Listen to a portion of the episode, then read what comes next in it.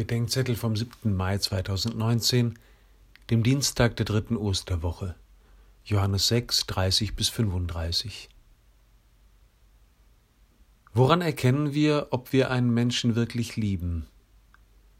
Indem wir uns fragen, ob es uns mehr um das geht, was er uns gibt, oder um den anderen selbst.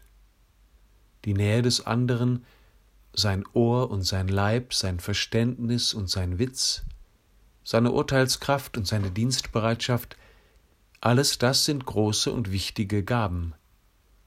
Aber sie können sich ändern oder ausfallen. Was bleibt dann? Wenn es mir mehr um die Gaben als um den Geber geht, dann liebe ich in Wirklichkeit gar nicht den anderen, sondern nur das, was ich von ihm habe. So geht es vielen.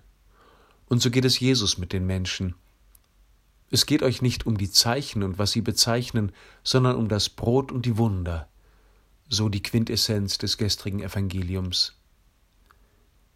Als Jesus von dem Brot vom Himmel spricht, das den Hunger und Durst nach Leben, Sinn, Vollendung stillt, da bitten ihn die Menschen, Gib uns immer dieses Brot.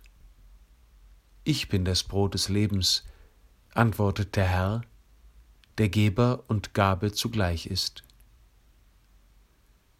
Wir dürfen das, was von Gott kommt, nicht von Gott trennen. Wir dürfen die Gaben nicht vom Geber und die Zeichen nicht vom Bezeichneten trennen.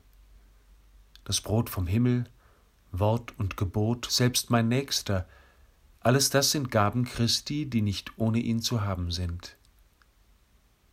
Gib uns in allem dich selbst, so dürfen wir beten, und schenke uns, dass es uns miteinander um dich geht, und mit dir um die, die du mit uns lieben willst.